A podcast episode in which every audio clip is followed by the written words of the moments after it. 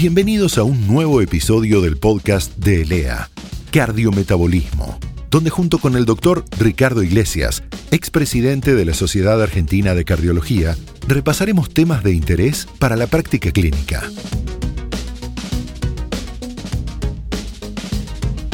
Hola a todos, vamos a dar comienzo a un nuevo podcast. Bueno, con esta herramienta que ya hemos presentado varios con anterioridad, y es esto, lo que vamos a tratar hoy, fibrilación auricular. Y la pregunta es, ¿está todo dicho? Hace muchos años que estamos recibiendo múltiples informaciones de esta patología. Realmente, hoy podemos decir que ya está todo escrito, ya está todo dicho, está todo presentado. Bueno, yo creo que todavía no. Siempre hay un punto para buscar, para indagar, para presionar, para entender. Durante eh, algunos de los podcasts anteriores hablamos del problema de los coágulos, fundamentalmente a nivel coronario, y la eficacia de los antiagregantes. Hoy vamos a hablar también de los trombos, pero aquellos que están asentados dentro del corazón, dentro de la aurícula, donde la situación más frecuente es la fibrilación auricular. De esto vamos a hablar hoy. De esta arritmia, que realmente es una descoordinación de la actividad auricular. Digamos, es una anarquía del ritmo, con un consecuente deterioro de la función mecánica. Y fíjense ustedes, éstasis, al no haber mecanismos motrices de la aurícula, llevan que esta sangre se coagule. Y esta es la situación de mayor problemática porque esas embolias en general van a terminar o en un miembro inferior, superior o fundamentalmente en un 90% en el cerebro. ¿Qué es la afiliación auricular? En una forma muy sencilla. Si yo tiro una piedra, un estanque, formamos una onda de expansión. Ahora, si yo tiro varias piedras, son muchas ondas. Y esto es un poco lo que quiero transmitir. La piedra única es el ritmo sinusal, todo coherente, todo lógico. Cuando tiro muchas piedras es justamente eso. La afiliación auricular que tiene múltiples, múltiples estímulos auriculares y esto lleva a la anarquía que recién comentábamos. ¿Y qué es el problema? Lo que yo comenté. Esta problemática mecánica de la aurícula hace que la sangre se quede estancada. Se forma el coágulo, viene el accidente vascular, transitorio o definitivo. Ahora, ¿cuáles son los mecanismos involucrados en esta patología? Hay promotores, hay pacientes que tienen problemas genéticos, hay familias con filación auricular, hay alteraciones hemodinámicas, la hipertensión arterial al estirar el músculo auricular es una consecuencia que lleva a la desorganización eléctrica, hipertensión pulmonar. Hay alteraciones neurovegetativas que son por extremado estímulo simpático o viceversa, por extremado estímulo neurovegetativo vagal. Después también puede haber disparadores en muchos casos hay resabios filogenéticos dentro de las venas pulmonares que pueden tener estímulo, que pueden dar arritmia de este tipo. Después hay fenómenos inflamatorios sistémicos. Después vamos a tocar este punto. La inflamación es un fenómeno involucrado en toda la enfermedad vascular, también en esta enfermedad. Y por supuesto, hay algún tipo de disparadores como puede ser el alcohol, puede ser la cafeína. La apnea del sueño con todos los estímulos neurovegetativos que pueden generar, o el ejercicio violento. Y por supuesto hay un sustrato básico que tiene que tener esta miocardiopatía auricular o taquimiopatía auricular generada por esta arritmia. Y esta, la consecuencia la dijimos recién, la disminución de la calidad de vida, el stroke, la falla cardíaca. Al perder la patada auricular tenemos los pacientes con insuficiencia cardíaca y sus limitaciones de vida. Y un tema que vamos a tocar es la demencia, que me parece muy importante. Que se habla poco de este tema, pero me parece que es fundamental. ¿Cuánta gente en el mundo tiene fibrilación auricular? Más o menos el 1%. Es decir, que hay más de 77 millones de personas en el mundo que la padecen. Y en nuestro país específicamente, entre 400.000 y 450.000. Fíjense en el número. Realmente es muy impactante. Es una patología que se puede hablar como epidemia. Por eso la importancia de este grupo de pacientes, de detectarlos y tratarlos. ¿Por qué? Porque muchas veces estos pacientes no sienten nada, hay que ir a buscar esta arritmia. ¿Y saben una cosa? El 5% de estos pacientes tiene el riesgo anual de hacer un stroke. 5% si no está bien tratado. En Latinoamérica hay más de 660 millones de habitantes. Se calcula, se calcula, que más o menos hay un 80% que requerirían anticoagulación. ¿Y saben lo peor de todo? Los que hay anticoagulados no llega a un millón trescientos pacientes, los diagnosticados. Fíjense, siempre esto me hace acordar la ley del 50% como, como hipertensión arterial. La mitad no se conoce, la mitad que se conoce no está medicado y la mitad de los que están conocidos y anticoagulados están mal anticoagulados. Quiere decir que estamos hablando de aproximadamente 25% de todos los pacientes con FA que están teóricamente bien medicados. Fíjense la cantidad de individuos en riesgo de quedar con una incapacidad cerebral. Yo hablaba del 1% global. Por supuesto, en los mayores de 80 años, por la presbicia cardíaca, el porcentaje es del 10%. Es decir, uno de cada 10 individuos por arriba de 80 años tiene esta patología. Por supuesto, cuando los pacientes tienen menos de 50 años, este riesgo es menos del 0,3.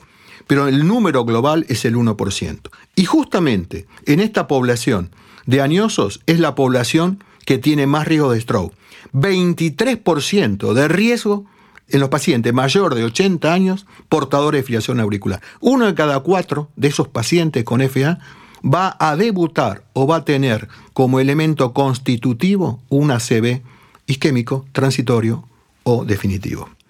Y por supuesto que dentro de la afiliación auricular hay poblaciones de mayor riesgo. Por ejemplo, los pacientes más vulnerables. Recién hablamos de los añosos, podemos hablar de los diabéticos. 40% de los pacientes diabéticos en el desarrollo de su enfermedad va a presentar filiación auricular. Y esto es un número porque aumenta la mortalidad de esta población. En insuficiencia cardíacas terminales, terminales el 50% tiene filiación auricular. Y muchas veces la vía final de muerte justamente es un tromboembolismo de pulmón o un stroke y no por la falla ventricular. Estos me parece que son elementos de mucho interés, de mucha importancia, porque son pacientes más vulnerable. El paciente con insuficiencia renal tiene más riesgo de filación auricular por todas las condiciones clínicas que presentan estos pacientes. O diabéticos o hipertensión arterial, estos pacientes tienen mucha probabilidad de desarrollar filación auricular y un evento final de muerte o stroke. Entonces, creo que dentro de los pacientes con filación auricular hay poblaciones de un riesgo mucho mayor. Y en esto uno podría decir que hay dos tipos de filaciones auriculares. La verdadera enfermedad eléctrica, que se ve en corazones sanos, pacientes jóvenes, sin enfermedad previa, esto es un 3 a un 5%. Y en general este grupo de pacientes se curan, se curan con la ablación. La gran mayoría, más del 90%, la enfermedad realmente es secundaria a otro problema, como dijimos, o a la diabetes, o a la insuficiencia cardíaca, a la miocardiopatía hipertrófica, etcétera, etcétera, a la edad. Entonces me parece que es, uno es la enfermedad y otro es la concausa de otro problema. Por eso la importancia de prevenir los factores de riesgo que llevan a esta situación. El único que no se puede modificar, obviamente, es la edad. Lo demás se pueden controlar para que no lleguen estos pacientes. Controlar su azúcar, controlar su presión arterial, controlar su insuficiencia cardíaca, es una manera de prevenir el riesgo potencial del desarrollo de la filación auricular. Y como decíamos recién, la filación auricular está inmersa en todo el ciclo biológico de la enfermedad vascular, desde los factores de riesgo, como nombramos la hipertensión o la diabetes, en el infarto, en las miocardiopatías y en la insuficiencia cardíaca. Fíjense en ustedes cómo está inmersa esta patología dentro de una enfermedad global. Y me parece que en estas situaciones donde uno tiene que prestar más atención para no cometer errores, ni de diagnóstico ni terapéuticos.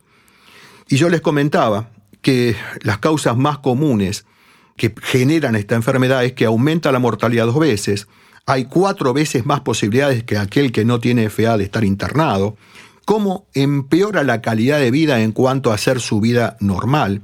Pero lo que más me interesa hoy es algo de que por ahí recién estamos entendiendo y es la asociación que tienen con la demencia. Una asociación muy fuerte.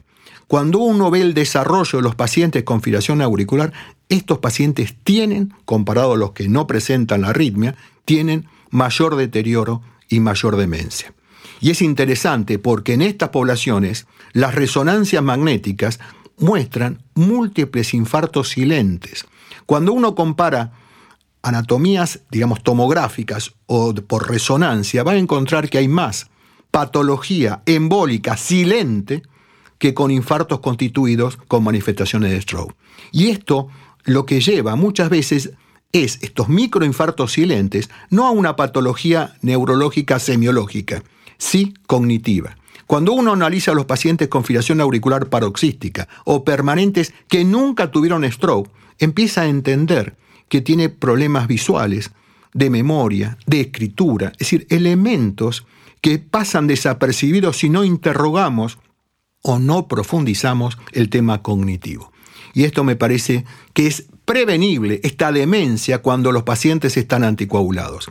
Y uno de los últimos estudios demostró que la ablación de la arritmia de este tipo, la filación auricular, previene justamente estos eventos.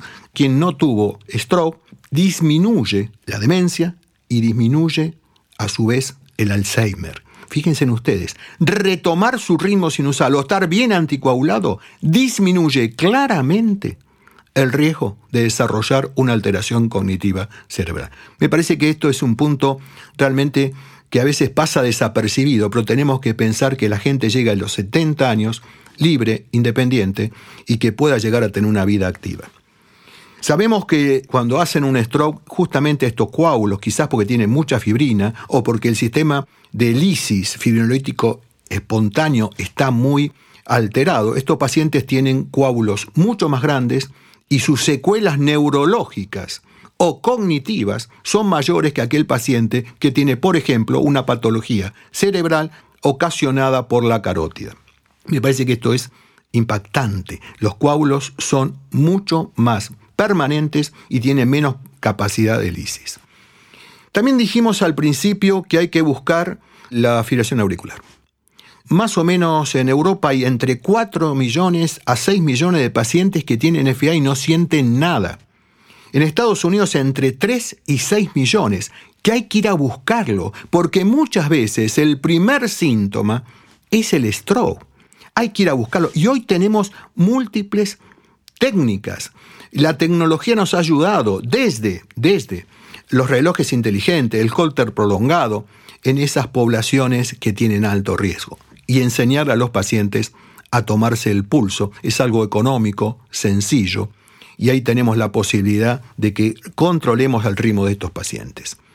Y me parece que cuáles son las poblaciones que hay que indagar, los añosos, más de 70 años, los hipertensos y los diabéticos. Esa población, probablemente haya más, pero esa es la población que en algún momento evolutivo uno tendría que ir a buscar si no está comprometiéndose en forma paroxística una fibración auricular. Después podemos discutir a qué llamamos fibración auricular paroxística. 15 segundos, 15 minutos, 6 minutos, uno sabe que más que la cantidad de tiempo es la magnitud arrítmica en un holter. A lo mejor un paciente tiene no tanto tiempo de sostener una FA, sino una magnitud extracitolia supraventricular, un altísimo umbral, y eso nos está diciendo, sumado a un chat, el alto riesgo de desarrollar un paciente de filación auricular. Por ahí es más importante el número total de extracítoles supraventriculares que buscar un tiempo de un colgajo de filación auricular. Durante años hemos descubierto, analizado, la importancia de los scores. Uno de los más reconocidos de los scores es el score de Chad Bass, donde se le da un punto si tuvo una ACV, en realidad dos puntos si tuvo una ACV previo, a la edad mayor de 75 dos puntos, insuficiencia cardíaca un punto, hipertensión un punto, diabetes un punto, edad entre 65 y 74 un punto, ser mujer un punto porque tiene mayor riesgo y enfermedad vascular un punto. Pero aquí hacemos un número y realmente cuando uno tiene cero, probablemente el riesgo no llega ni al 1%. Pero cuando tiene uno, el riesgo es de 2% anual. ¿Qué hacemos? ¿Anticoagulamos, no anticoagulamos? ¿Qué dice la guía cuando tenemos dos puntos? Bueno, mire, más o menos haga lo que quiera. Puede poner aspirina, puede ponerle nada, póngale anticoagulante. Señores, yo creo que ahí dejamos de analizar la medicina de la evidencia para llevarlo a la medicina de la experiencia. Y yo creo que hay que sumar elementos que puedan multiplicar la posibilidad de embolia o disminuirla. Tiene apnea del sueño. Toma anticonceptivos. Tiene una patología oncológica. Tiene insuficiencia renal. Fuma. Un tema no menor es la aurícula.